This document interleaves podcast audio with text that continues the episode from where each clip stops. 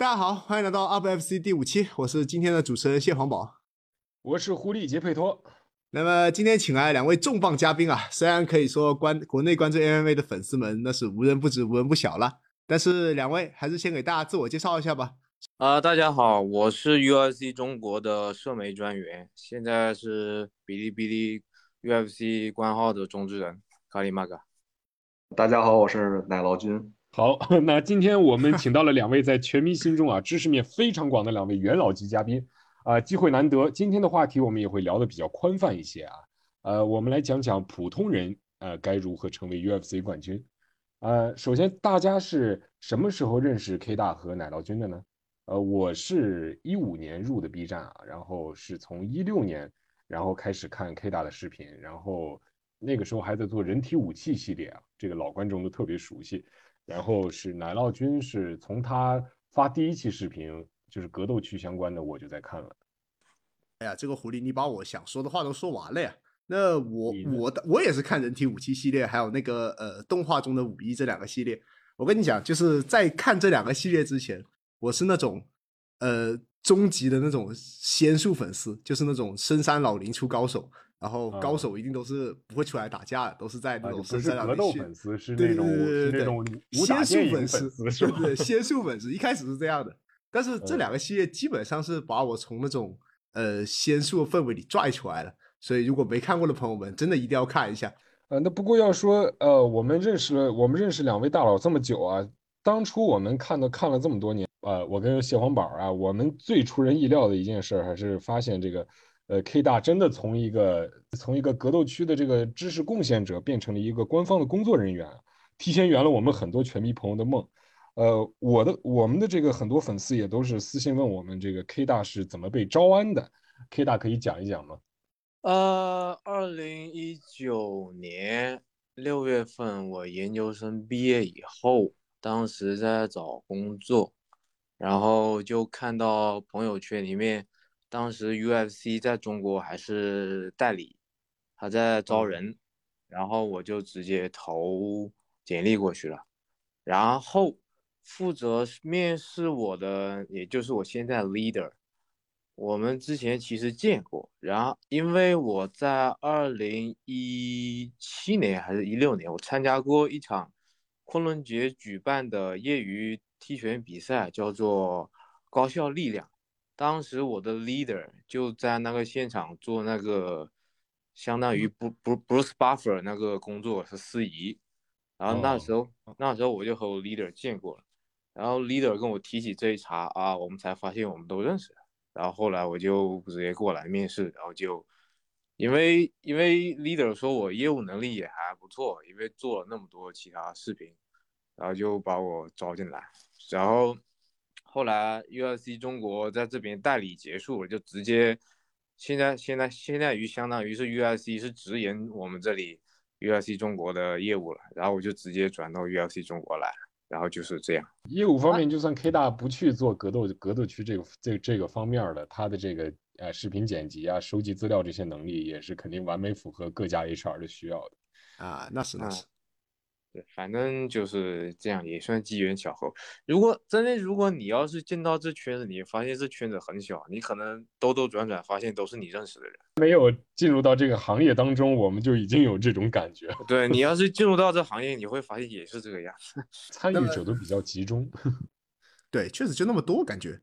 嗯，那么成为冠军，运气和实力啊都是缺一不可的。咱们先讲个概率最大的办法吧。UFC 美国公司，美国公司肯定爱找美国人嘛。那 UFC 如果我是个美国人，我寒窗苦读十几年，我进了 NCAA 的联盟大学之后，我要打出什么样的成绩才能被星探选中呢？不过我们首先先稍微讲一下 NCAA 吧，可能很多观众还不是非常了解。这个奶酪君能给大家介绍一下 NCAA 联盟吗？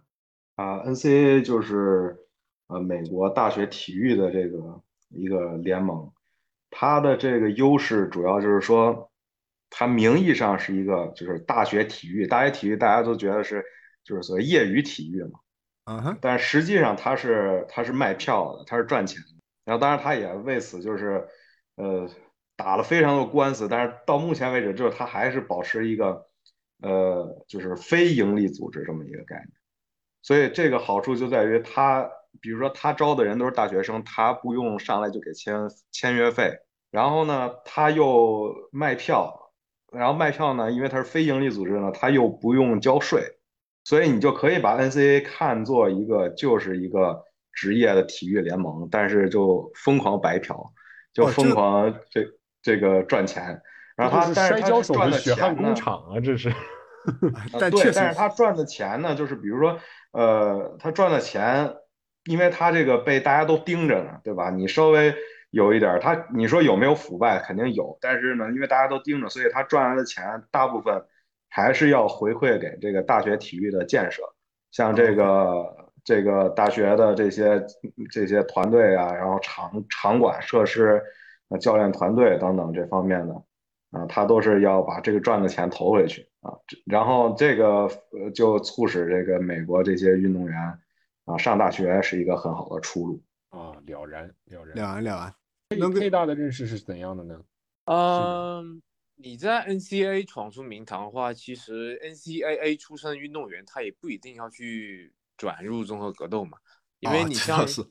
有有些 NCAA 摔跤手可能出呃结束自己的学呃职业生涯以后，他会选择去玩职业摔跤，去 WWE，或者是去打奥运会，这些都是有可能的。所以说你要想进入综合格斗，那你肯定还是首首先要选择先去转入到职业综合格斗行列，去打职业比赛。然后这方面的话，美国就有一点很好，它的地区赛事非常多。几乎可以说各个州都有比赛。你你像 UFC 二八二那个呃 Paddy Pimblett 他对手 Jared Gordon，他是 CFFC 的那个地区赛事冠军。然后还有 LFA 也是美国的一个地区赛事，它可以算是 UFC 直属的一个赛事了。现在，因为它 LFA 也是用八角笼，然后它的主持人是那个 Michael Chiesa，然然然后。很多选手是从 FLA 出来的，你像那个布兰登·莫雷诺，还有那个到那个呃多多米尼克·雷耶斯，他们都是 LFA 出来的。还有这个 Fu 呃 Fury FC 是一个德克萨斯的那个赛事组织，像那个亚历克斯·莫罗诺也是这个地区赛事组织出来的。所以说，你要想进入 UFC，你就首先得在这些地区赛事打出名声，打出一些好看的成绩，然后。UFC 的配对师，那两位配对师，那个肖恩·谢尔比和米克·梅纳德，他就会关注你。呃，然后在配对方面的话，呃，除了这两位的话，UFC 还有个商务总监，就是那个亨特尔·坎贝尔，他也会关注你们这些选手，然后再斟酌去是否签约下你们。然后你们如果看过一档节目，叫做那个《白大拿巡查之路》，就是哦，看过看过。就是白总他自己也会去到各个赛事去转悠，然后去看你比赛。如果他他在场的话，他看到你打很不错，然后他肯定会直接当场签下你。有好多选手就是这么被签下来的，像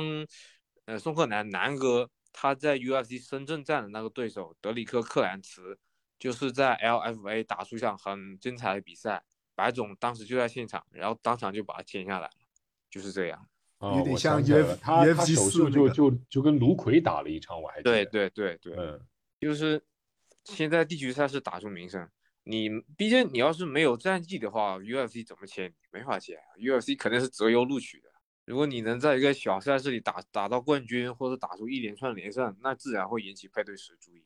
是这样。嗯，说到这个，这个谢谢 K 老刚才的分享啊，就是呃，之前以前很久以前啊，就是。当那会儿老师锐评过啊，说这个 MMA 它的胜率其实还是，呃，格斗界非常不稳定的。正常的情况下，它的这个输赢参半啊，五五十比五十是很正常的。就像 K 老刚才说的，想在 MMA 以一个非常前期以一个非常漂亮的战绩，一个长连胜的状态进入 UFC 是一个非常低概率的事情。那咱们就退一步去说啊，如果说我是个年轻啊有前途的选手。呃，以 UFC 现在，比如他常用的一些这个招人方法，就除了刚才说的，我们观众经常看到的，比如说，呃，白大拿挑战赛啊，Road to UFC 啊，或者是这个 TUF 的这个终极斗士节目啊，呃，对于一个比较年轻、年轻且有天赋的选手来说，呃，这这这几条路，就是 K 老作为一个 UFC 的这个工作人员来说，是他是怎样去走比较高效率呢，或者说成本相对较低呢？走高效率的这条路，首先我觉得你自己实力要过硬。你像好几个能快速就深入到 UFC，就进入 UFC 那个，就像 Bonico，Bonico 为什么能那么快就呃那什么崛起？很简单，因为他在 NCAA 的那个摔跤成绩非常亮眼，然后他还打过那个呃世锦赛，然后还有我不知道你们知不知道，国内有一个选手就王聪。之前跟子弹知道知道，舍武琴哥打过比赛，然后他也要转那个 MMA 了。为什么？然后他就是因为他在踢拳站立赛事上面有过非常亮眼成绩，所以他现在也引起了 UFC 这边注意。所以第一方面，你想走的想走快捷的上升之路的话，首先你自己实力要过硬，就是你在转入综合格斗之前。你就已经有在其他什么领域就有很亮眼的成绩了。然后还有第二点就是，我不得不说啊，经纪公司这方面也很重要。真的，如果你有一个很给力的经纪团队的话，你可能会包装自己的话，你可能不用自己不用费很大力气，你就有可能会引起到 UFC 的注意。所以，就像我我们这几年看中国选手都会遇到一些类似的问题。经纪公司如果说发力不足的话，挑选对手啊，各方面的其实影响都挺大的。对对对。那这样说来，平布雷特算是经纪公司特别好的那种呃，也不能说吧，因为平布雷特他之前在 Cage Warrior 打的也确实好，而且人气也特别特别火。这点奶酪你在欧洲应该很清楚的。就是反正你如果说这个。呃，跟你所在的地区也有关系，就是地区市场这个问题啊。对，然后但是它这个地区市场又是什么呢？就是地区市场，它和你地区的这个赛事发展也是成正比的。所以就是这个东西，你也不能光说是为了地区市场。就比如说英国，它为什么要追英国地区市场？就是因为它英国本本土它是有市场的，它是有观众。那有观众，他不光是看 UFC，他本土的这些赛事他也得发展。然后咱们老说白大拿说要重视中国市场，或者是要拿中国市场作为这个呃中国选手的这个底牌，然后去争取更好的经纪公司收入啊、收入啊什么的。呃，但是这个问题就在于，如果中国本土的这个市场本身价值它没挖起来，然后 UFC 就成了中国现在就是综合格斗消费唯一的。这个可能性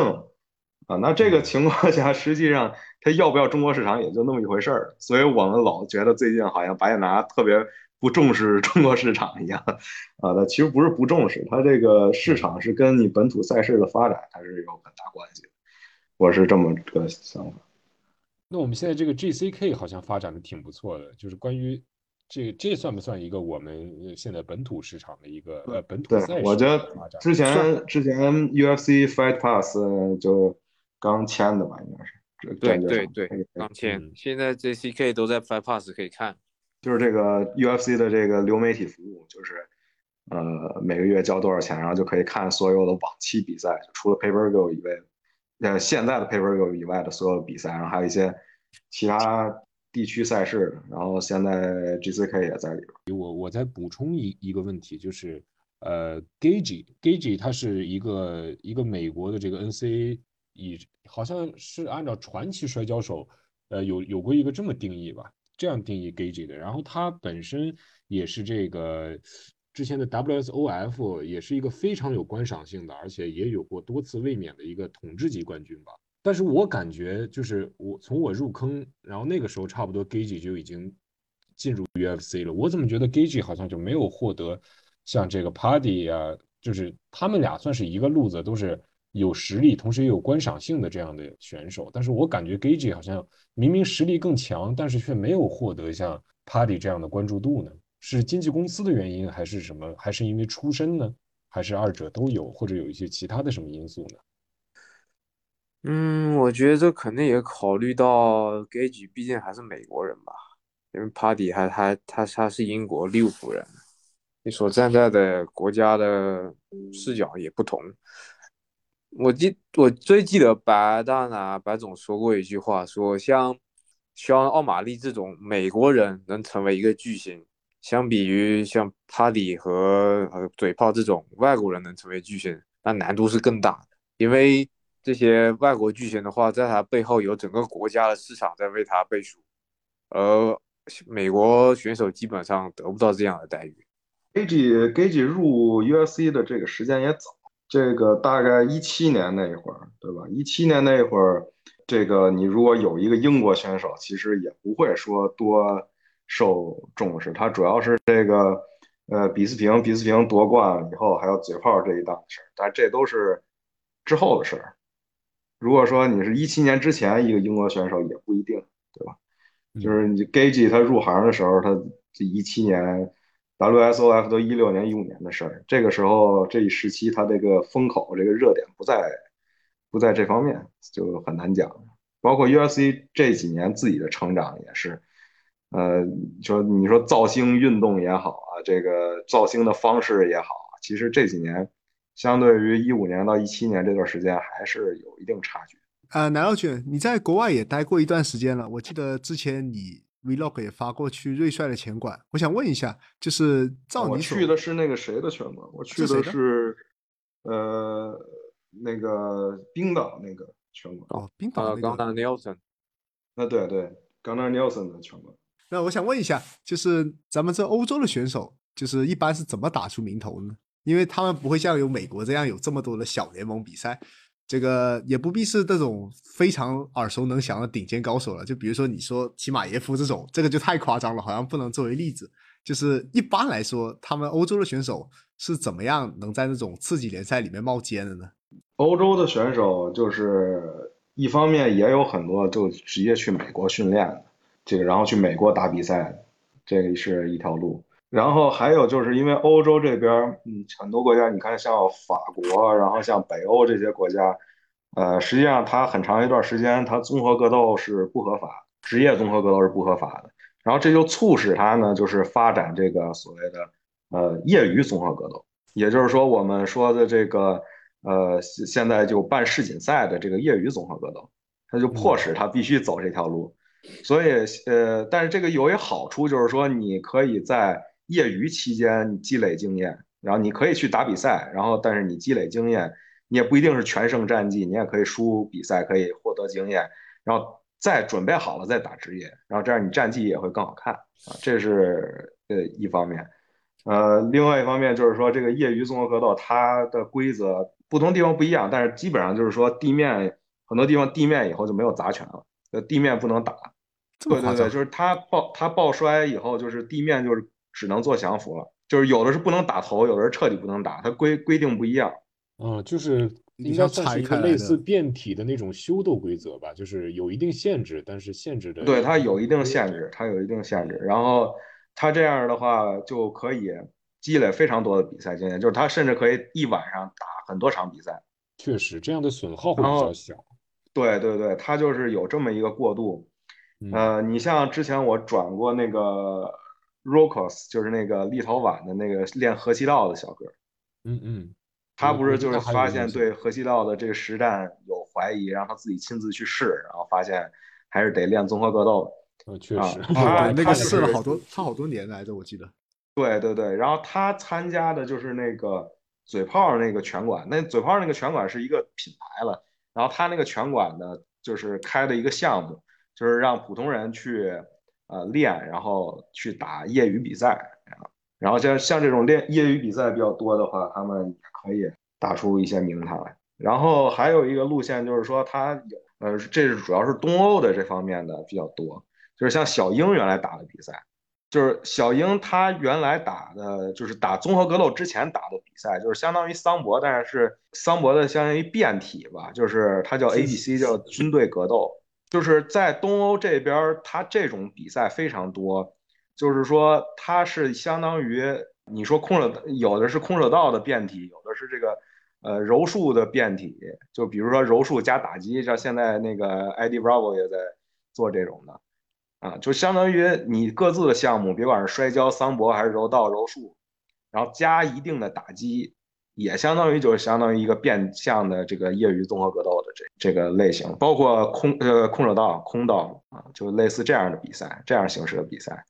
啊，在欧洲是比较流行的。那个咱们美国内和美国外都说了，那我们聊一下我们身边吧，聊一聊国内的路子。呃，在我印象里啊，这个国内的体育啊，总是离不开这个体制，不管是每个省的散打队还是摔跤队，似乎你要想走这条路，你必须在早年被选入体制进行培训。那么 K 哥，这个我们国内的选手一般是怎么被选进 UFC 呢？有有没有什么国内联赛是被广泛认可的？或者说有没有一些人是不从体制进来，是半路出家的，比较半路出家的一些成功例子有没有？呃，首先我国选手要签 UFC 的话，嗯，第一也是打国内赛事。现在国内赛是比较，嗯，就是常打的，他还在的，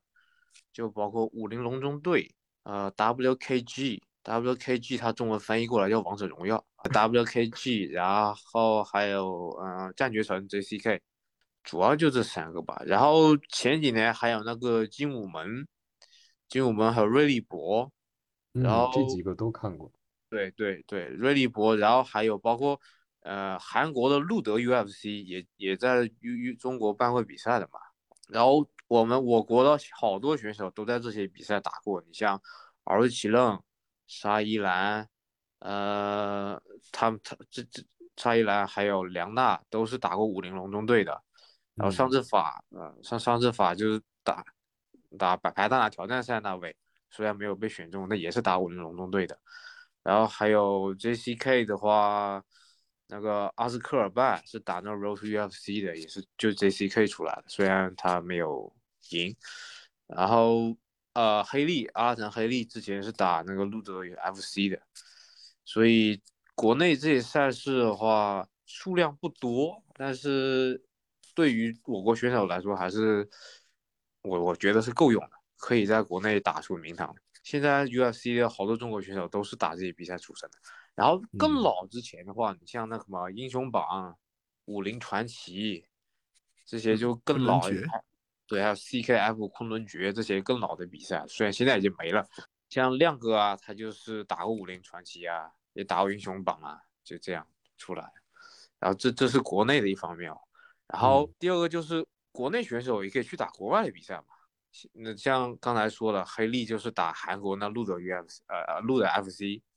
然后还有之前谢斌不是打万嘛，打万是新加坡的赛事。然后梁娜他梁娜其实是打过 Bellator 的，Bellator 就是美国赛事。亮哥的队友那个巴哈特现在是在美国打 LFA。打 LFA 的一个好处就是，如果你在那里打出点名堂，你可以直接被签 UFC，可能性非常大。我看他那场，我记得好像是判定获胜了，对吧？对对对，巴哈特现在 LFA 是一胜一负，如果我没记错的话是一胜一负。这这这有两个路子了，然后第三个路子就是刚才我们大家都在说的，打 UFC 的那个子级联赛，这子级赛事，像什么白娜娜挑战赛。还有 Tough 终极斗士，还有那个 Road to UFC。其实，在二一年，就是那个 Tough 二十九期的时候，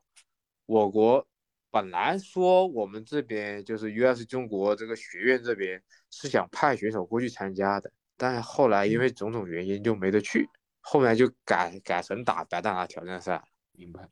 呃，说到这个，想想延伸一个问题，问一下 K 老啊，啊，就是。大家之前看到那个呃，国内这个上海 PI 这块儿，然后对于像宗黄啊这样的选手，他们就是他们是是是以什么样的这个品类去选入到 UFC 的？因为宗黄我们都知道他在国内只打了三场，好像是无差级还是重量级的这个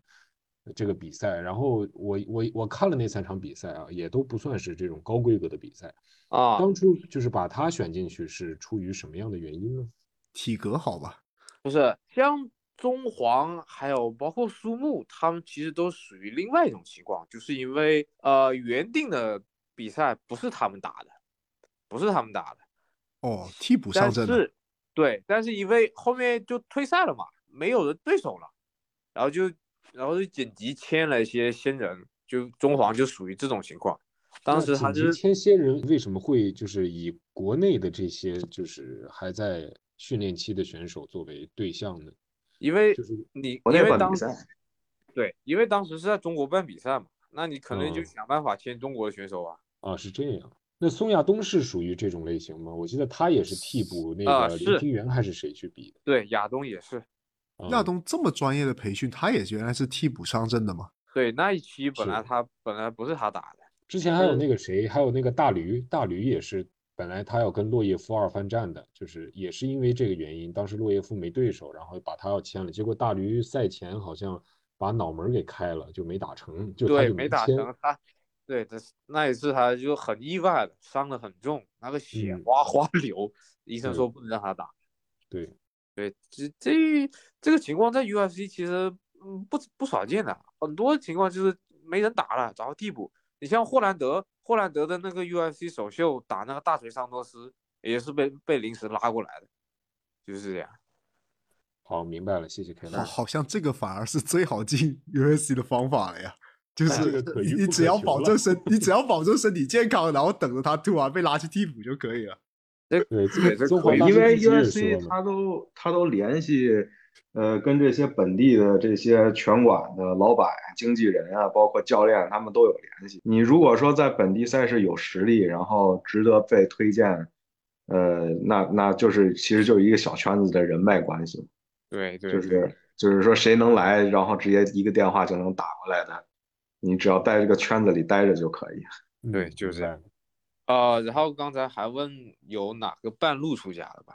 对对对，我能想到唯一半路出家的，好像只有孙鹤南南哥吧。南哥他说他是二十二岁才开始系统训练综合格斗的。这么晚，二十二岁对，之前南哥还是说在做打工的，对，本来好。像本质是电工专业还是什么对专业来着？对我唯一能想到半路出家的中国选手就只有南哥。就除此之外，大部分都是起码有一些体制的背景。对对对，都都都是有基础的。你看，像亮哥学学过摔跤，学过散打，然后那个亚东也是专业出身的，然后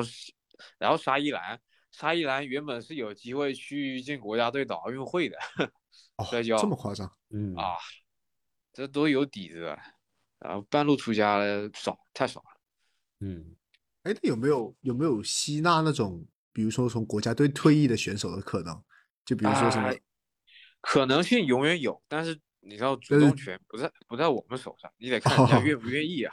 确实，走职业体育，尤其是职业 MMA，在国内而言，也不算是一个比较优先的选项。是啊，我我们说实话，我当然希望像那个摔跤队那个大级别的退役下来能打综合格斗。那那要是人家不愿意呢，那我们不可能逼人家。啊，那确实也是。其实本来我正好，我本来是想接下来一个问题单独问的，但是既然我们都展开到这儿了，我就换一种形式去说吧，就是呃，一两位对于这个国内外的这些见闻啊，就是我们我们我们现在进入到这个 UFC 的中国选手们，呃，可以说就是不算是之前能进体制的那种那种类型的选手，比如说韦力之前是带伤，然后本来好像是省级运动员的级别吧，啊，因为腰伤然后退下来了。然后亮哥差不多也是，就是很多属于那种不能在体制内就是拿到特别好成绩的，反而是最后进了这个 MMA 当中了，就是进到我们这个 UFC 的这个体体系当中了。那我们有没有可能说是建立一套就这样的联盟制度去去选拔比较比较有可能进入到 MMA 体系的人，还是说我们就是只能说是等待这种一线的运动员，让他们自发的愿意去跨界呃转专业这样的？就是二线二线退役选手联盟嘛。对，现就是我我个人观点就是伟力他们都是都是这种，就是我个人观点，我觉得嗯国内所谓这个体制啊，就体制内训练，我觉得没有任何问题，就这体制本身。但问题就在于说，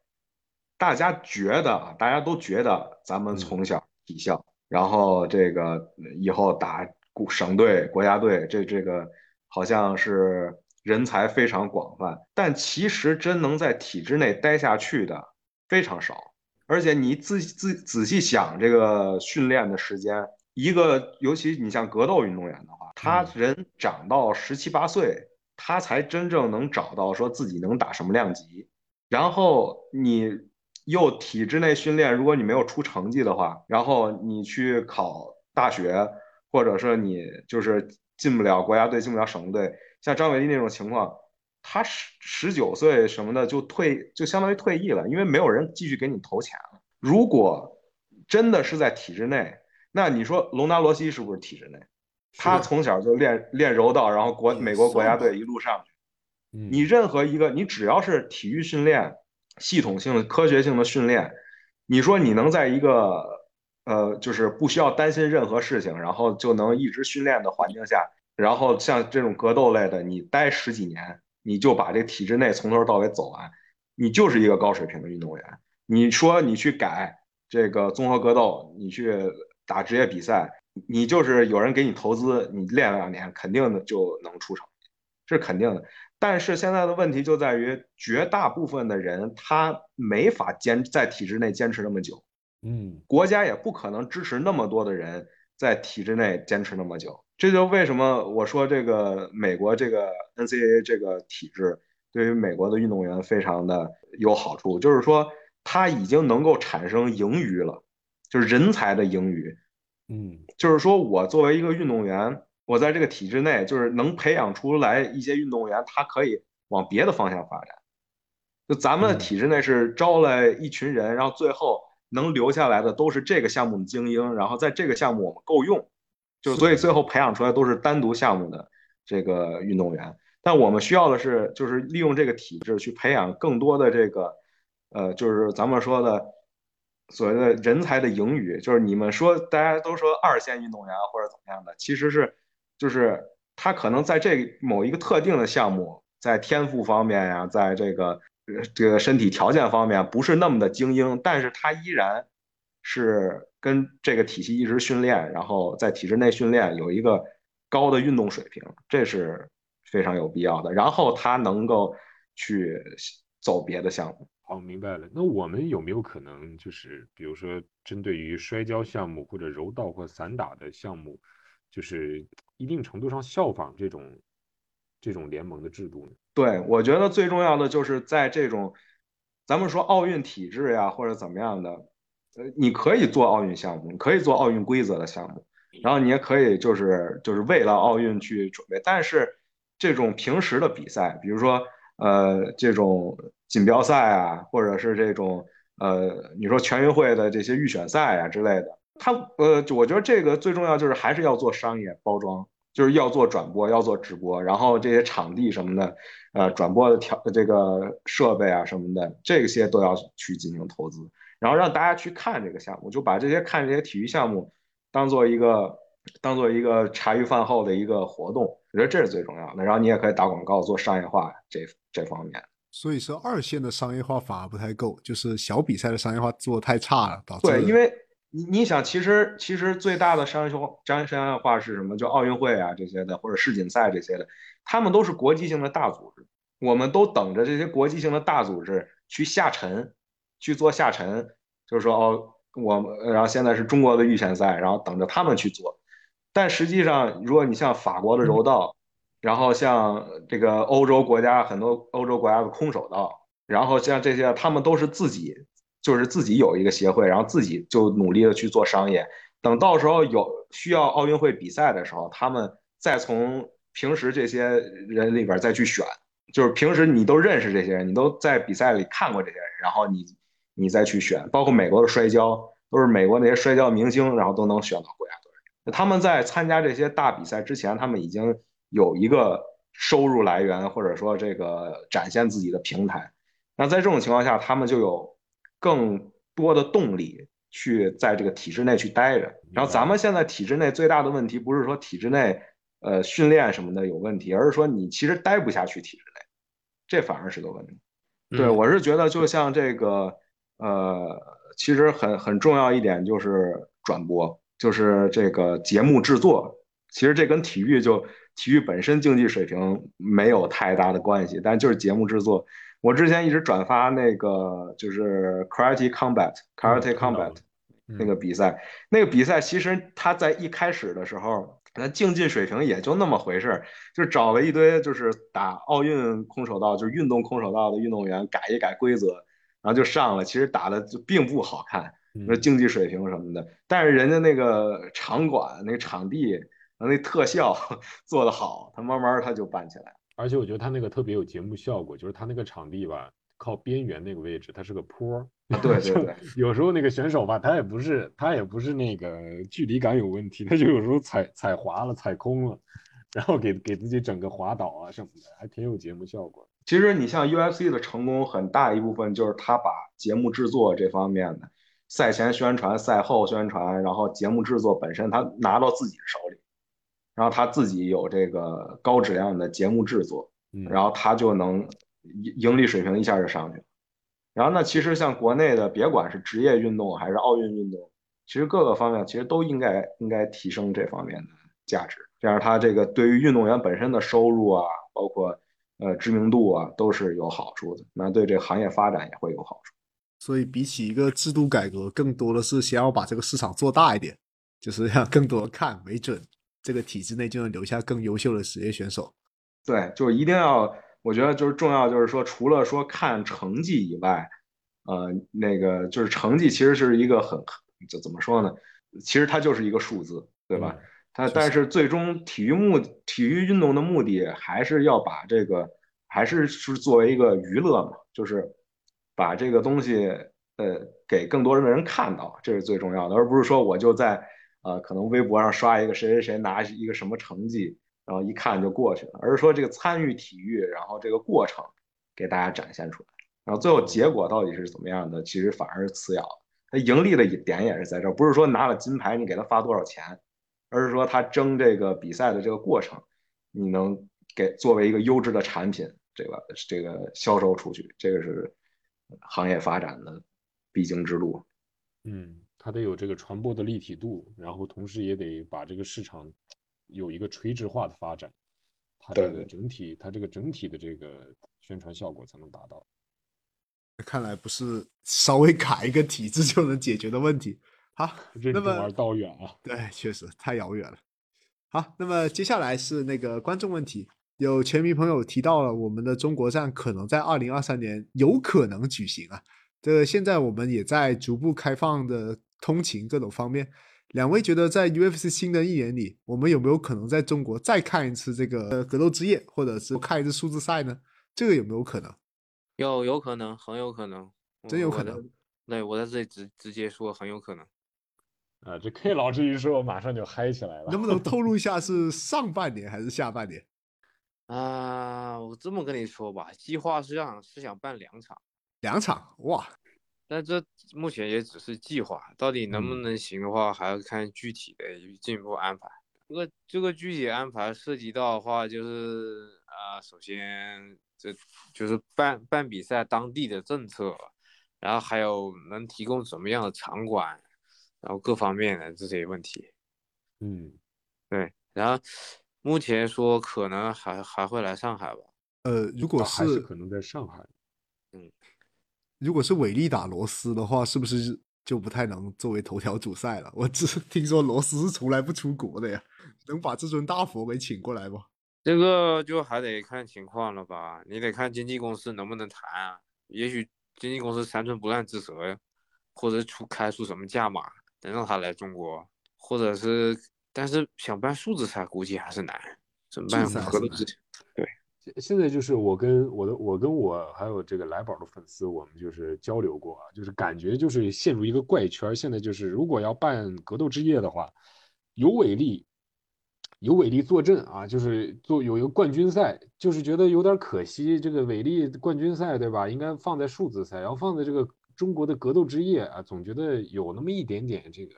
这个大材小用的意思啊。这个用词不知道准不准确，但是有点这种感觉。但如果说没有伟力的话呢，又可能变成像以前办以前办这个上海站或者北京站一样，就是可能头条需要这个呃其他其他国家的这个选手坐镇，然后啊可能最后就就就变成了一个中国味儿，中国选手这个参与度并没有那么高的一期这个中国的格斗职业。倒也不是，格斗职业头条也可以是冠军战。是伟力在深圳打的那场也是格斗之夜嘛，他也嗯是夺冠。嗯，无论如何都要请嘛二次夺冠了，就就就总觉得可能伟力排场就大一些排场。因为办数字赛主要还是看 pay per view 嘛，在中国这边办就就不好卖。你像嗯在澳洲，澳洲情况其实和中国比较像，但是澳洲人在这方面愿意花钱，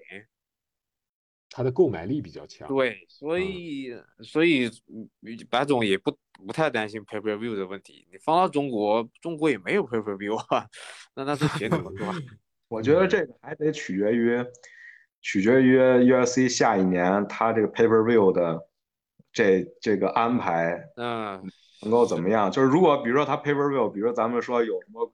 万一骨头又来了，说嘴炮又来了，对吧？这个对它有机场大的，它就有机场大的可以卖。那你说把伟力匀一下，匀到格斗之夜，然后他在国内可能卖场馆票赚一下也可以。但是如果比如说他他 pay per view 的赛事本身就不够多，那就需要张伟丽去去打，比如说去美国打去卖 pay per view 的话，那就是另外一码事儿。跟他今年的这个选手的这个比赛配置有关吧，毕竟要本着这个鸡蛋不往一个篮子里放的这个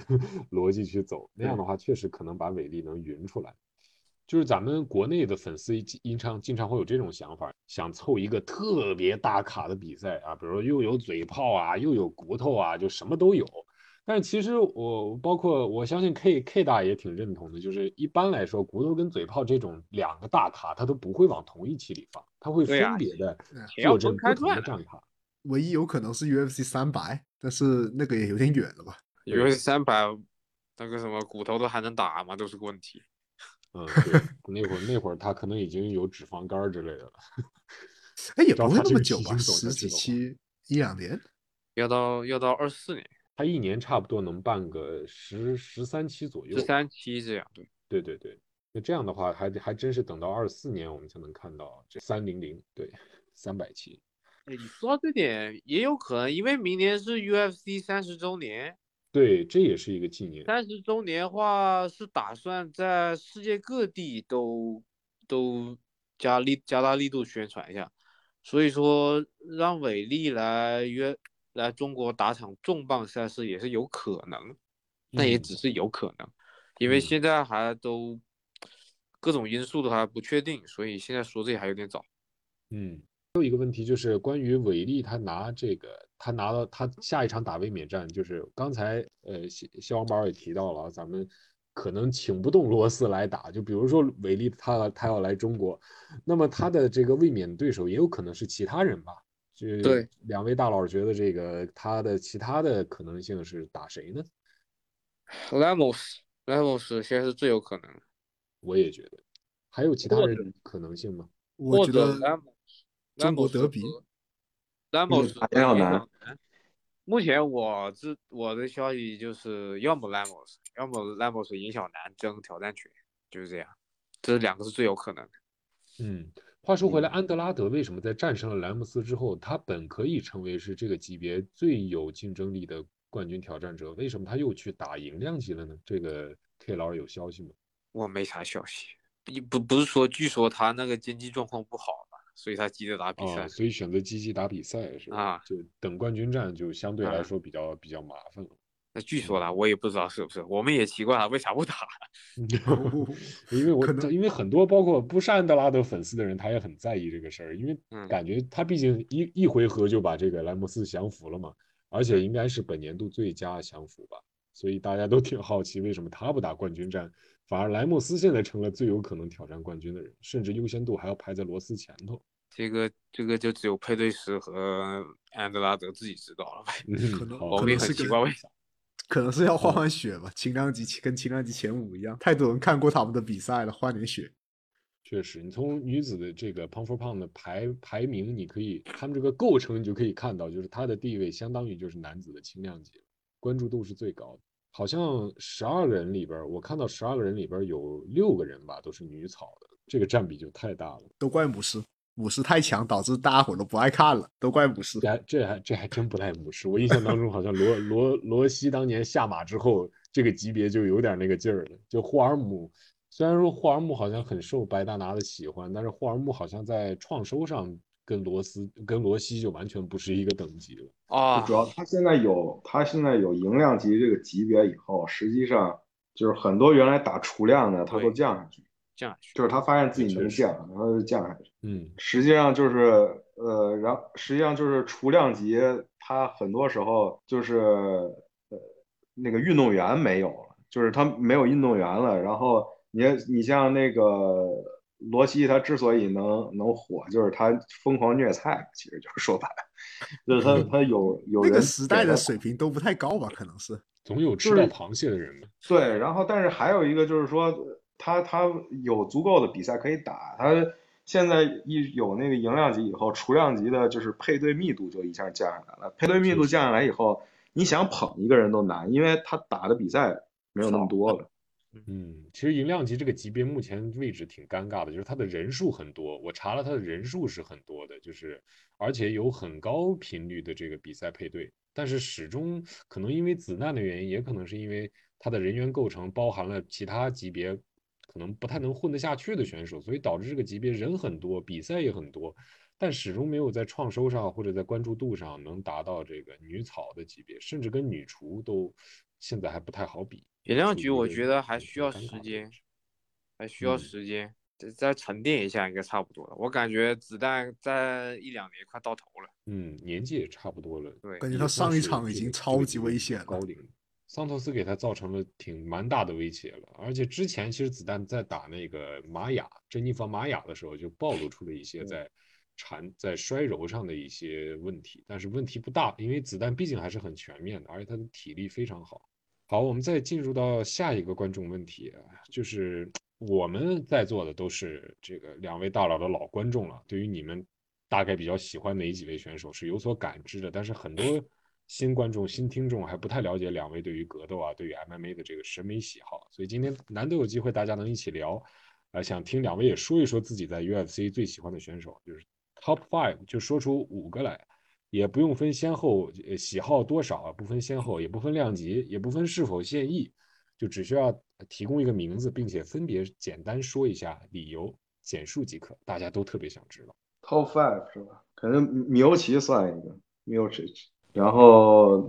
你这所有嘛，全全对对，部所有所有古对，今中外只要，说出五个人啊，是 UFC 的选手，或者说打过 UFC 的选手都可以。火警是肯定是一个，然后那个 dimitrius Johnson，嗯，呃，然后 GSP，然后这个蜘蛛，这这俩肯定得算，然后还有一个，其实其实有一个就是我个人比较那个什么比较喜欢，但是大部分人都那个都都比较忽略，就是这个呃猴子。啊猴子，Forest Griffin，哦哦，格格里是吧？啊，其实格里芬，我觉得就是这几个放在一起，我能感觉到，就是奶酪君很喜欢这种怎么说，又又励志又全面，而且带有一定的传奇色彩，甚至可以说在 UFC 的发展过程当中都有起到了一定的推动作用。这五位里面有四位 GOAT 呀，这对我觉这这这这就是反正 GSP 啊，这这个 GSP Anderson Silva，呃，这些的肯定肯定得算上。但是我觉得 Forrest Griffin 就是怎么说呢？他的打法比较比较贴合普通人，他的打法就是你能就你能想得到的，你就比如说，如果是 Anderson Silva 还有 Dimitrius Johnson 这种东西，你就根本不知道怎么练，然后也不知道思就是 怎么能达成这种的。啊、就是相当于是一个这个草根，呃，就是草根偶像的这样的一个感觉吧，就是感觉普通包括人也是你说那种摔跤特别强的选手，就很多非常强摔跤手，然后你就你就是呃呃，你就觉得啊是可以，但是但是就是说你你如果没有呃这个废过两条膝盖 什么的，基本上就完成不了。但是像 Forrest Griffin 他这种的，包括他现在也是 PI 的这个领导嘛，对，他是负责然后包括你看运动员的，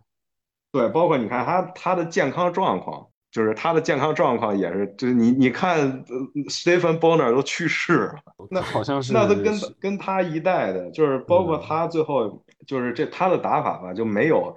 呃，就是他当然一开始也很莽，然后也也很那什么，但是就是他的打法就是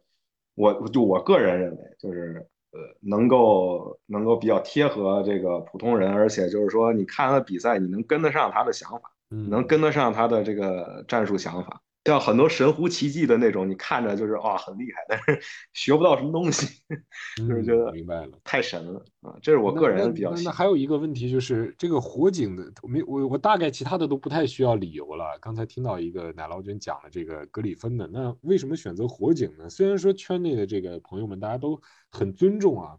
很很喜欢火警，但是很少把它会列到这个最喜欢的之一。首先，他这个呃呃，这这个卫冕打破这个两次重量级卫冕，这就很那个什么的。然后在巴西击败温顿，这这已经没什么可说的，对吧？然后而且他这个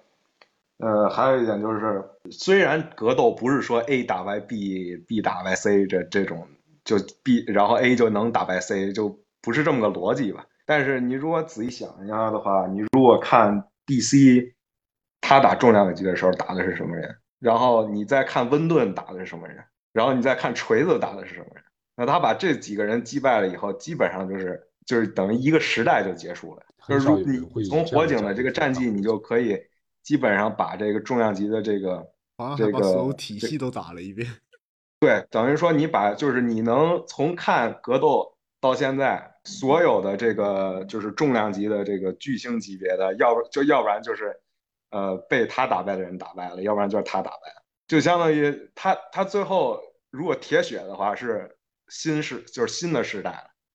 就是不知道从哪儿冒出来的，然后就突然就就出现超新星嘛，对？但是这个战警败了一次，嗯，对，而且他铁血二番战的时候，火警的这个肌肉状态其实也比起前两年也差了不少，我看临场体重好像才二百三十三磅。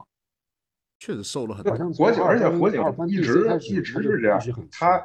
他一直不是靠那个，就是身体条件特别大，然后确实拳特别重。这当然你说他重量级选手，他肯定重，那个打晕一个人那肯定。主要他的喜好就是出前刺跟后直这俩出的特别多，或者说前手平勾基本上不打摆拳的，所以他的比赛就是感觉很好，但是又没有那么的。重量级有点大，有点淡，但是基础打得好，就是而且就是他这个呃，就是比较就是见也是还是同样理由，就比较见技术，就是你能学到东西，对，就是你可以看出他的，尤其他这个，尤其像打 DC 这个那一次爆肝的这个就是技术的转变啊，他这个战术的转变，然后你都可以看得到啊，包括他打温顿。打锤子，他整个这个战术安排随随场应变、随机应变，然后他能想到什么，然后你你事后分析，你都可以分析出呃非常多有用的东西。那你要说看铁血比赛是爽了，但是 结束了就是结束了，没有什么没有什么太多细节，确实没有那么多跌宕啊。铁血的比赛就是他输就是从头拉到尾，赢就是直接很快就结束了。啊，然后最近打跟还打了一个，对吧？两个人就是属于那种判定的打法。这场还是他腿伤的情况下，哎，这个很难讲。嗯，到时候看看下一场吧。好，我们现在该轮到 K 老讲一讲了。刚刚奶酪君讲完了他的 Top Five，听听 K 老的。嗯，GSP Cain Velasquez、Dominic Cruz，嗯，Habib，然后 Robert Whitaker。天呐，我以为有五星确实，五星五星是五是稍微有那么一点点啊，就是就是我出乎我预料的。其他四位呢都是 K 老的这个 挂在嘴边的这个常客了，都都不用猜的。我以为会是神奇什么的，好像我我喜欢摔跤加空手道的。那确实，那五星是完全符合的。因为最符合肯定 GSP 了。我练空手道出身的嘛，然后后面。我之所以练摔跤，就是因为看 GSP 比赛，我觉得他摔跤很厉害，然后就去练摔跤。嗯，那刚才 K 老一句话就把他的理由就总结完了啊，空手道出身啊，还有摔跤好，这个加起来就足够了。嗯，喜欢这个 Khabib 和这个 Velasquez，原因就是因为他们都是 AK 的那种比较细腻的摔打体系。对，摔打体系我很喜欢摔打体系。我以前其实也也喜欢看打战力，不喜欢缠斗。嗯，但直到有一次我自己练了，我把对我把对手摁在地上捶以后，我才感觉哇，这老爽！啊，确实，地面砸，自己在 这是自己在上位地面砸拳那种那种感觉啊，跟你跟你处于站立啊，两个人对峙的那种状态是完全手感手感太好了。对我从那以后就喜欢上摔打体系，我就而且他，我觉得这个摔跤也是一个，呃，也是综合格斗里边比较就是比较独特的一个一个位面吧，就是因为它不光是地面的问题，也不是说是站立的问题，它是一个在不同的维度之间游走的一个工具。对就是你想打什么样的战术，你想打什么样的维度，你需要用摔跤去实现你的战术的想法。对衔接嘛，就相当于是个枢纽。就相当于相相当于其实降服也好，或者说 KO 也好，它都是它都是一个咱们说就是很理想的画面。但是我觉得在格斗里面，就是摔摔跤的这个部分，就是说它就像说话一样，就是说你想表达一个东西，你需要有一个方法去表达，你不是光有情绪或者光有这个光有这个想象力，你需要有一个语言，有一个非常明确的战术执行，有一个非常理性的东西。嗯去表达你想表达的东西。李小龙不是也说，就是表达自己嘛，就是格斗最后就要表达自己。其实我觉得摔跤就是在格斗里边表达自己非常重要的一个语言啊，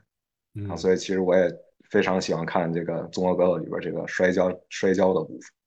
嗯对，好，了然了然。好的，那么这期节目呢，希望能给想进 UFC 的朋友们排疑解惑。当然，大部分观众还是像我一样的观赛者。那么听完这期节目，相信你也明白了要经过多少考验，这个我们才能有幸登上 UFC 的舞台。感谢各位球迷朋友们收听这一期的播客，我是谢黄宝。我是杰佩托。那么我们下期再见。再见。再见，再见。